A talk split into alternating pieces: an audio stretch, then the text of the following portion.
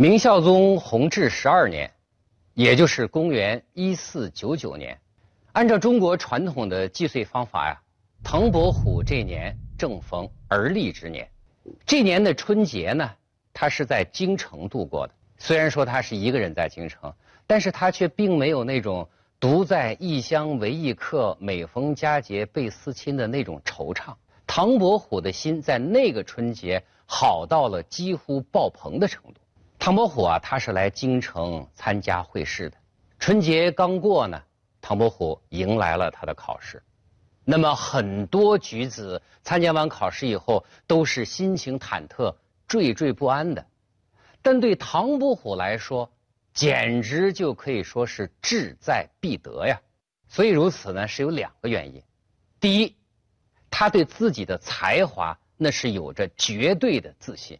这一年前的秋天呢，他是以应天府第一名，也就是解元的名次考上了举人。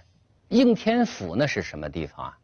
那是明朝开国首都的南京的所在之地啊。那个地方经济富庶，文化发达，那是人文荟萃的渊薮。应天府的解元。我们想考上个个把进士，难道还会有什么问题吗？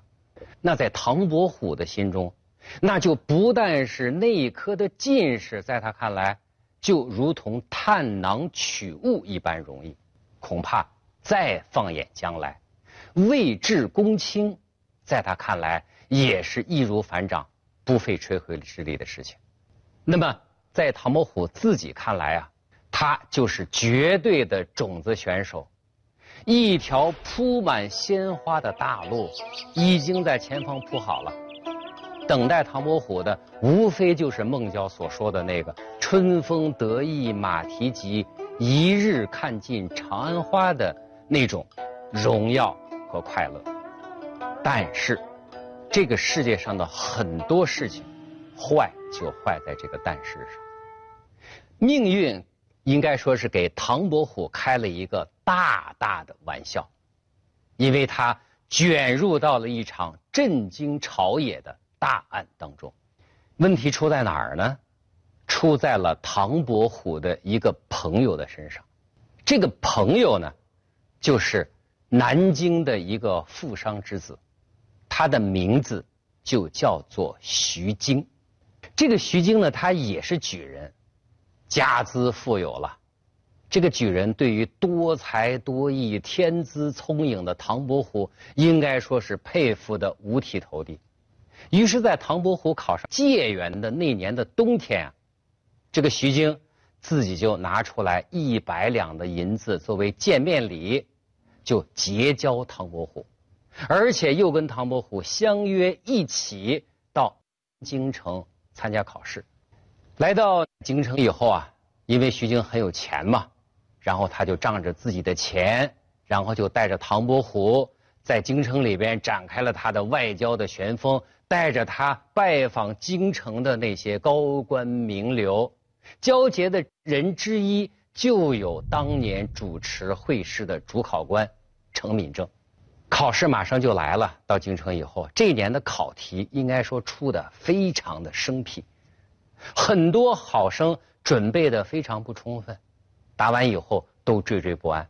但是徐经和唐伯虎这两个人不一样了，他们两个可以说是成竹在胸，非常的从容。唐伯虎这个人的性格呀，他有点像唐朝的那个非常天真的那个诗人李白，他说话就没有什么遮拦。考完之后，他四处去炫耀。说我考得非常好，恐怕今年考上一点问题都没有，等等等等，这就引起了其他举子的羡慕、嫉妒、恨。这个时候，有人就告密，说程敏政接受了徐经和唐伯虎的贿赂，他透露关节，所以唐伯虎和徐经才考得那么好。我们知道，科场弊案呢，一向是封建王朝非常重视的一个事情。那么，这个弊案到底存在还是不存在？程敏政到底有没有接受徐经的贿赂？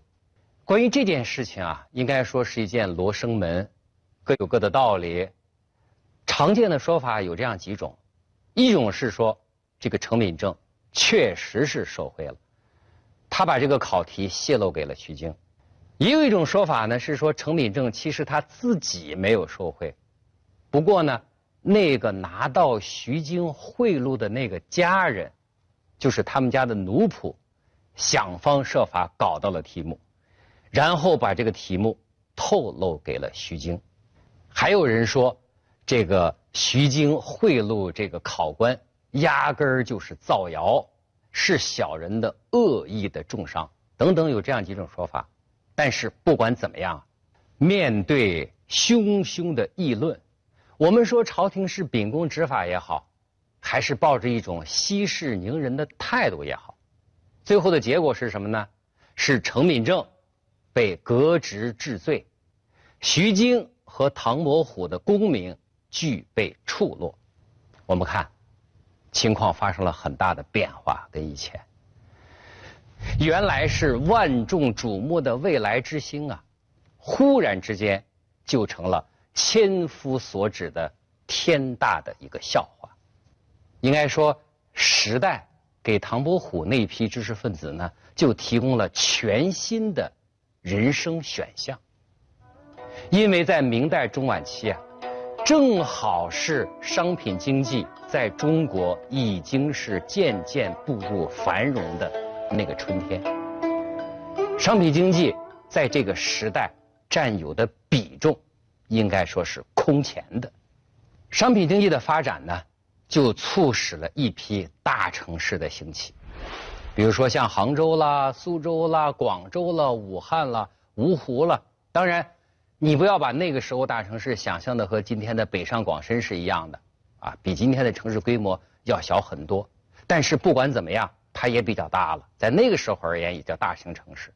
伴随着城市经济的繁荣的是市民阶层人数的增长，而市民当中的那个佼佼者，商人，他们的人数和财力都有了很大很大的增长。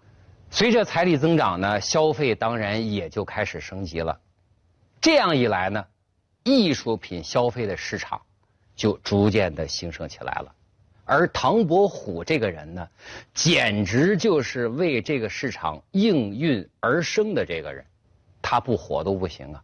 你看，他不仅是绘画的技法极其高超，而且他是当年的解元。而且他这个人本身又潇洒不羁，这样的个性呢，就使他具有很大的话题性。照今天讲，永远是在头条上你能够找到他。这样一来，他的市场号召力可以说是无与伦比。于是呢，生逢其时的唐伯虎就成了那个时代的弄潮儿。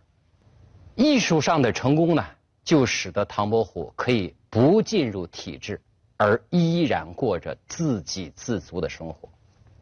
他有一篇作品叫《言志》，他说自己不炼金丹，不坐禅，不为商贾，不耕田，闲来写就青山脉，不使人间造孽钱。除了身上穿的衣服、口里要吃的粮食，他获得的其实还有更重要的内心的宁静。和自己的一种自得之情。他代表性的诗歌《桃花庵歌》有这样几句，他说呀：“若将富贵比贫贱，一在平地，一在天；若将贫贱比车马，他得驱驰，我得闲。世人笑我太疯癫，我笑世人看不穿。”记得武陵豪杰墓，无花无酒锄作田。这是他内心的那德和宁静。那么唐伯虎呢？他是在明世宗嘉靖二年，也就是一五二三年去世的，享年是五十四岁。临死前，他曾经写过一首绝命诗。这首绝命诗是这样写的：“生在阳间有散场，死归地府又何妨？”阳间地府俱相似，只当漂流在异乡。他一生经历了许多的大风大浪，对世态人情都已看破放下。晚年的时候，他号称叫六如居士，取的是《金刚经》最后的结尾那句话：“一切有为法，如梦、幻、泡、影，如露亦如电，应作如是观。”我们回过头再看一下，唐伯虎在三十岁那年在北京所度过的那个春天。虽然在唐伯虎自己看来是冷如寒冬，但我们翻回头去看，真的是意义非凡。假如唐伯虎这个人不卷入到那次科场弊案当中，以唐伯虎的才华考上进士大概不成问题。然后就是去做官了，那样的话，这个世界上就多了一个有他不多、没他不少的大明官僚，却少了一个多姿多彩。光芒万丈的大画家、大诗人，我们今天也会少了很多，比如说像唐伯虎三笑点秋香之类的谈资，少了一份欢乐。我们今天大多数的人一说到徐霞客，你翻各种词典啊，都是这样说他的，啊，说他在世界上首次考察了喀斯特地形的类型分布和之间的差异。比如说，还有的地理书上说，徐霞客纠正了古代地理书上的很多错误。比如说，又讲他对当时的经济、交通、民族风情等进行了记录，具有很高的历史民俗价值，等等等等。但是我要说的是什么呢？这些评价都太过功利了，对徐霞客来说都不是最重要的。对徐霞客来说，最重要的是什么？最重要的实际上就是。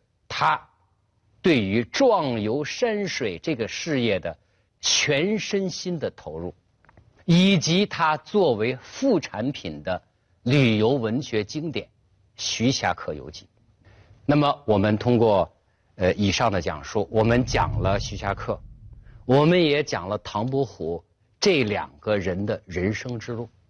他们的人生之路讲完之后啊，通过他们，我们能够看出些什么来呢？告诉我们的是时代与个人命运的关联。置身在大的历史背景来看呀，对于世人来说，钟晚明的确称得上是世人的又一个春天。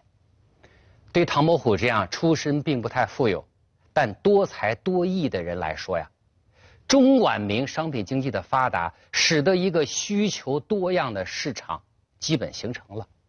而市场的产生，就给了世人已进入官僚体制之外的另外一条全新的人生选择、人生之路，这就使他们获得了极大的自由感和价值感。那么，对于徐霞客这样一种出身富裕的诗人来说呀，家族积累的财富可以使他们能够全身心的投入到自己所热爱的志业当中。总之。时代的发展为那个时代的世人提供了全新的人生选项，他们的人生之路啊被大大的拓宽了。唐伯虎和徐霞客，他们赶上了历史的春天，成为了时代的弄潮儿。我们在今天回顾唐伯虎和徐霞客的故事，目的呢是让每一位观众能够从他们身上看到这样的道理。只要我们的人生道路与时代的发展相契合，那么人生无处不青山，人生到处是春光。